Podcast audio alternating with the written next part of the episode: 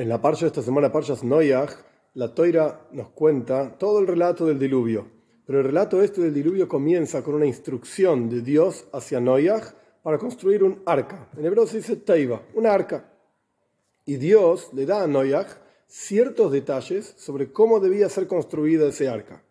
Le dice que tenía que tener tres pisos, que tenía que tener cuartos para los diferentes animales, que tenía que tener los animales y que tenía que tener una puerta en el costado para que no entre la lluvia mientras llovía, la puerta estaba en el costado, etc.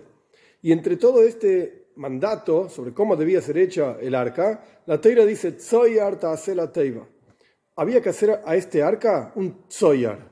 ¿Qué significa un Tzoyar? Los comentaristas dicen Ibn Ezra, Rashi, otros comentaristas dicen que Tzoyar viene de la palabra Tzohoraim. Tzohoraim significa luz, luminosidad. Tzoyar la teiva, luminosidad tiene que hacer para el arca. Es decir, la traducción sencilla es que hay, que hay que traer luz dentro del arca. Imaginemos toda una familia con un montón de animales viviendo un año entero en un arca, llena de habitaciones, etc. Se necesita luz. Ahora bien, Rashi, uno de los comentaristas principales de la Toira, trae dos explicaciones sobre qué significa este tzoyar. ¿Cómo era esta cosa que llamamos tzoyar? Era una ventana. Tzoyar significa, está, escrito en singular, una ventana, tzoyar. O era una piedra preciosa, una, de vuelta.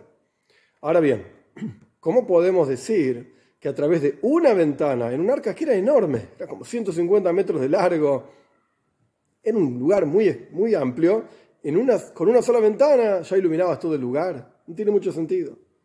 Si decimos que es una sola piedra, ok, podía llevar la piedra para acá, para allá, pero con una ventana no alcanza. ¿Qué significa que Dios mandó a Noé a hacer una ventana? ¿Para qué sirvió una ventana? evidentemente no era para dar luz en todo el lugar.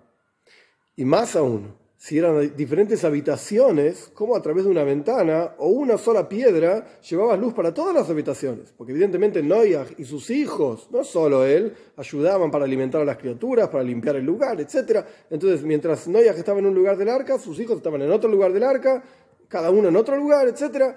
Entonces, ¿para qué sirve una sola piedra que trae luz? Entonces tenemos que entender qué significa este Tzoyar, cómo resolvía Noyag traer luz a todo el arca a través de una ventana o una piedra preciosa. Para entender esta cuestión, tenemos que entender que en la práctica Dios no le dijo todos los detalles de cómo construir el arca a Noyaj.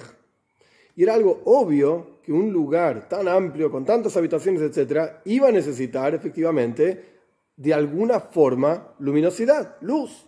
Hace una ventana por acá, una ventana por allá. Ocupate, por así decirlo, dijo Dios a Noyaj, de que el lugar tenga luz pero yo no te voy a decir en particular cómo tenés que ingresar la luz en estos lugares.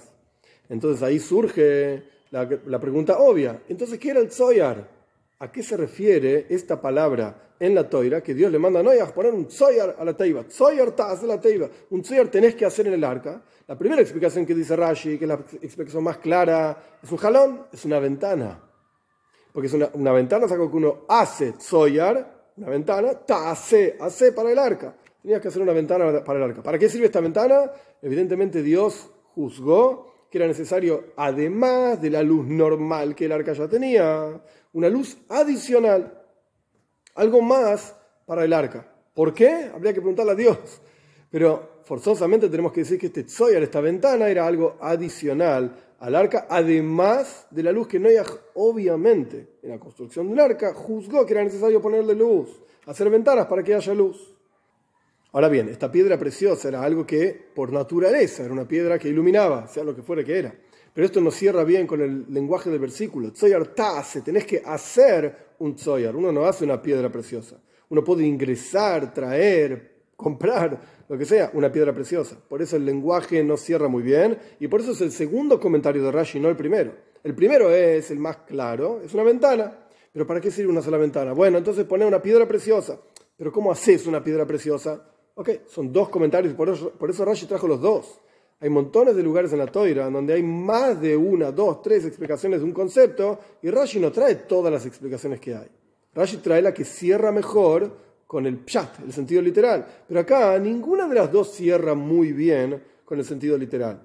Ahora bien, desde la perspectiva hasídica podemos explicar esta idea del tzoyar, de esta luminosidad, que ya dijimos que la palabra tzoyar viene de la palabra tzoraim, en el servicio a Dios. Hay dos formas, básicamente, dos niveles en el servicio a Dios de una persona. El primer nivel es el nivel de una ventana y el segundo nivel es el nivel de una piedra preciosa. ¿Qué significa el nivel de una ventana? ¿Qué es una ventana? La ventana representa que uno abre un espacio para que ingrese luz, para que se pueda ver. El mundo que nosotros vivimos, por supuesto, es constantemente creado por Dios y por lo tanto está la presencia de Dios en todos lados, pero está oculta. Por lo tanto, el trabajo de la persona es aprender a ver, por así decir, más allá de la naturaleza, sacar el ocultamiento que la naturaleza genera sobre la presencia revelada de Dios para poder percibir a Dios en el mundo. Como dicen nuestros sabios, en el pensamiento jasídico se discute también que aquellas personas que en la práctica tienen el día a día comprando, vendiendo negocios y esto y lo otro, están más expuestos a lo que se llama Ashgaha Protis, a la providencia divina como Dios en la práctica maneja el mundo. Porque justo llamé a este y justo tenía que llamar al otro y vino el comprador y vendedor. Rápidamente se dan cuenta de que en la práctica el único que maneja el mundo es Dios. Este es el primer nivel, en donde uno tiene que ser una ventana, por así decir, en la naturaleza, dejar de lado la naturaleza que oculta a Dios para percibir la presencia de Dios que ya está presente en el mundo. Pero incluso una persona que ya hizo esa ventana puede llegar a un nivel superior de servicio a Dios. No alcanza solamente con esto, eso es un nivel, aleva, ojalá que podamos percibir a Dios en el mundo dejando de lado la naturaleza. Está la ventana, pero hay otro nivel y es el nivel de la piedra preciosa. Es un nivel tal en el cual la persona no, no es que deja de lado la, naturaleza. En la naturaleza misma es una piedra misma que ilumina. Uno ve en la naturaleza la presencia misma de Dios. No es que está Dios y algo que lo oculta, sino que en la práctica, tanto la luz infinita de Dios como la luz finita, que es la naturaleza propiamente dicha, todo es parte de Dios, todo es una expresión de Dios. Y esto es lo que representa la piedra, que es algo inanimado, es algo oculto, por así decir, oscuro. La piedra preciosa misma iluminaba para la gente que estaba en el arca.